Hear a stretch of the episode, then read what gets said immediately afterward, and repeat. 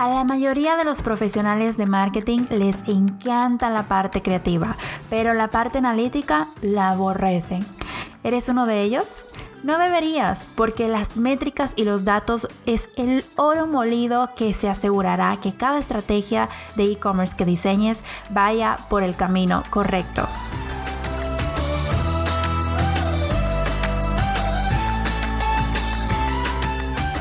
Hola, mi nombre es Karen Soto. Gracias por estar aquí conmigo una vez más. Y si eres nuevo, bienvenido y bienvenida a este podcast porque el e-commerce es posible. Como vimos en el episodio anterior, hay tres retos a superar para ganarte la confianza de tu CEO y uno de esos era tomar decisiones a partir de datos, ser data driven. Y hoy vamos a hablar sobre las métricas que necesitas para poder tomar esas decisiones.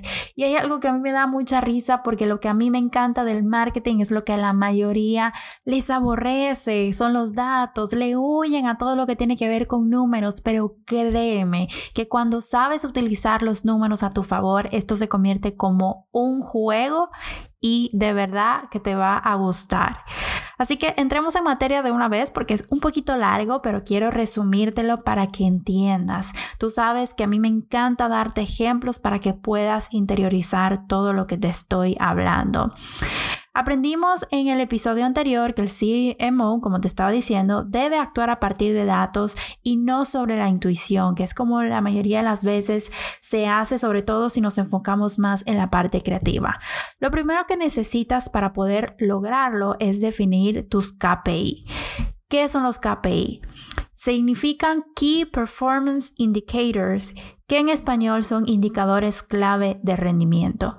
Lo ideal es que los KPI que escojas reflejen el Customer Journey de tu cliente para que sepas identificar exactamente qué etapas del viaje necesitan tu atención. Vamos a ponerte un ejemplo. Un Customer Journey básico para la primera compra en un e-commerce luce algo como esto. Un prospecto ve un anuncio o un post en las redes sociales de la marca y hace clic. Ese clic lo lleva al homepage o a la página de colección o la página de producto de tu e-commerce, donde empieza a navegar, empieza a ver los productos que le gustan y luego agrega al carrito el artículo que le gustó. Tal vez inicia el checkout en esa misma visita, pero de repente abandona. Hay múltiples razones por las que podría abandonar esa compra, pero es muy común. Luego de que abandona, entonces entra en acción esa estrategia de remarketing que tienes con tu, pauta, con tu pauta publicitaria y luego de que ve ese anuncio, eh, hace clic. O también puede pasar que recibe un correo electrónico recordando completar su compra, que es tu estrategia de email marketing. Entonces, ya sea que haya visto el anuncio o haya recibido el correo, el objetivo se logró y es que hiciera clic y regresara a ese carrito que abandonó. Finalmente, compra la orden y tienes un cliente nuevo. Vamos a ver entonces cuáles son las métricas que deberías de estar controlando en cada uno de estos pasos para poder tomar tus decisiones con claridad. Regresando al principio, un prospecto ve un anuncio o un post en tus redes sociales y hace clic. ¿Qué es lo que tienes que estar midiendo aquí para saber si se está logrando el objetivo o si ese anuncio o ese post, que ojo, ese post y ese anuncio tenían el objetivo de llevar personas a tu e-commerce? ¿Qué es lo que tienes que tomar en cuenta para saber si efectivamente está logrando su cometido es el CTR o el click-through rate. Eso es la tasa de clics.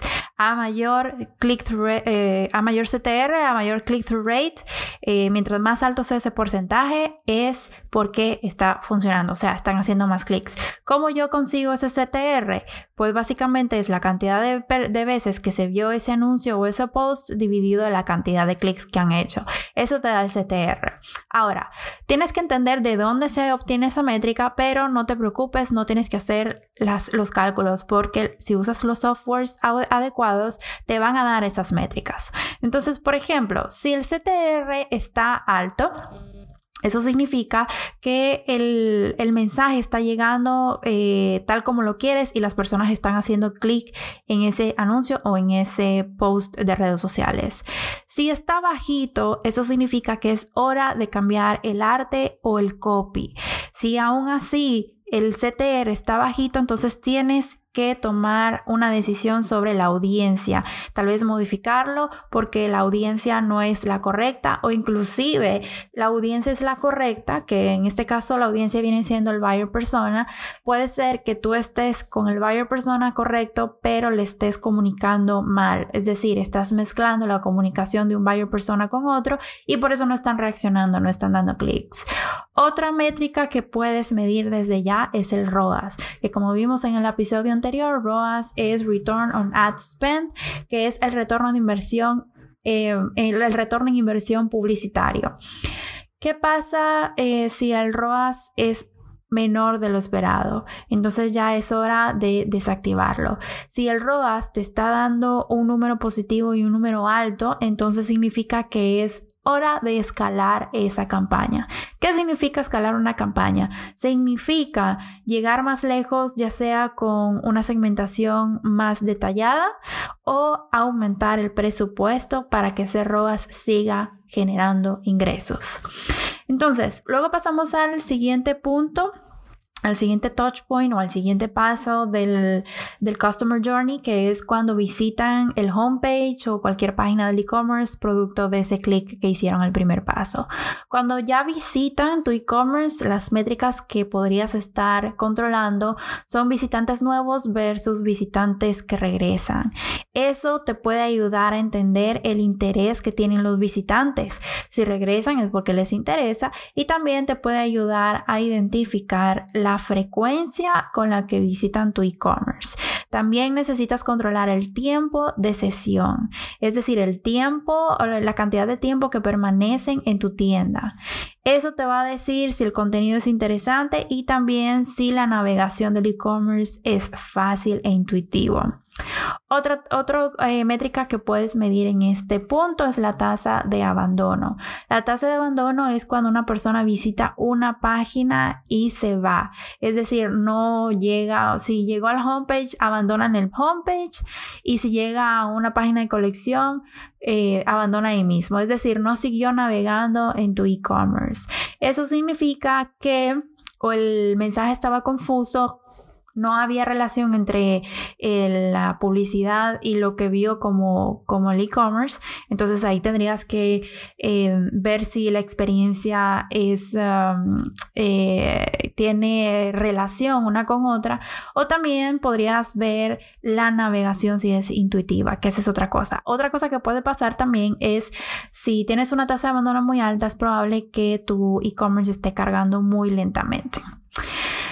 Luego pasamos al siguiente paso que es la de agregar el artículo al carrito. Aquí ya puedes medir el valor en dinero de ese carrito.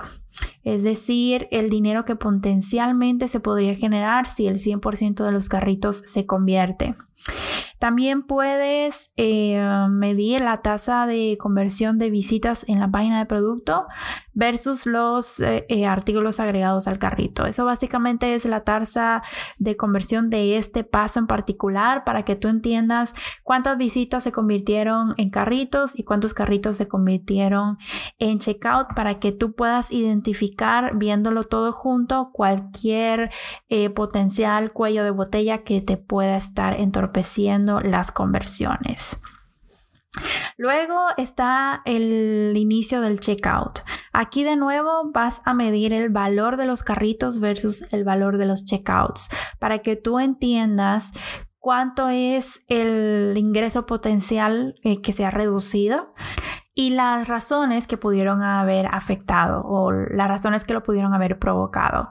Luego tienes la tasa de conversión de agregado al carrito a inicio de checkout, que es lo que te decía en el paso anterior también. Tienes que entender cuál es tu tasa de conversión en cada uno de los pasos para saber si hay algún obstáculo que esté entorpeciendo el proceso.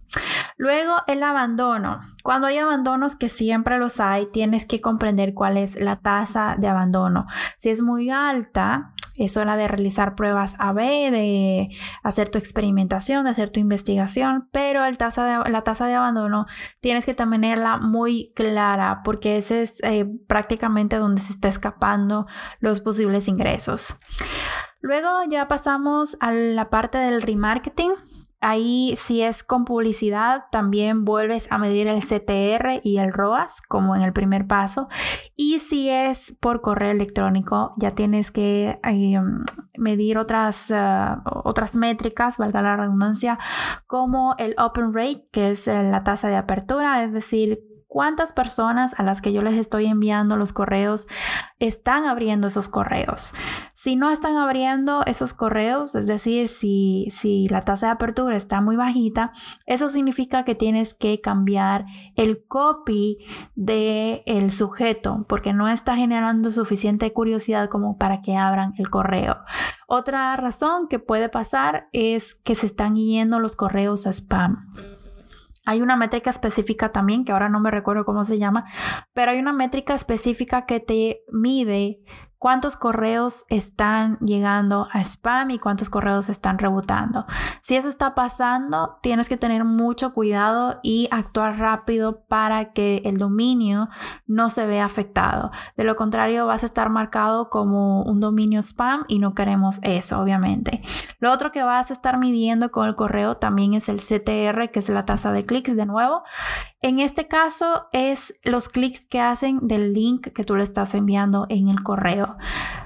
Hay algo muy importante a tomar en cuenta en cualquier secuencia de correos electrónicos que se manden y es que cuando mandas un correo tienes que tener cuidado de, de, tener solamente un link y un call to action, o sea, una llamada a la acción para que la persona no se confunda y se mantenga concentrado en esa acción que tú quieres que logre.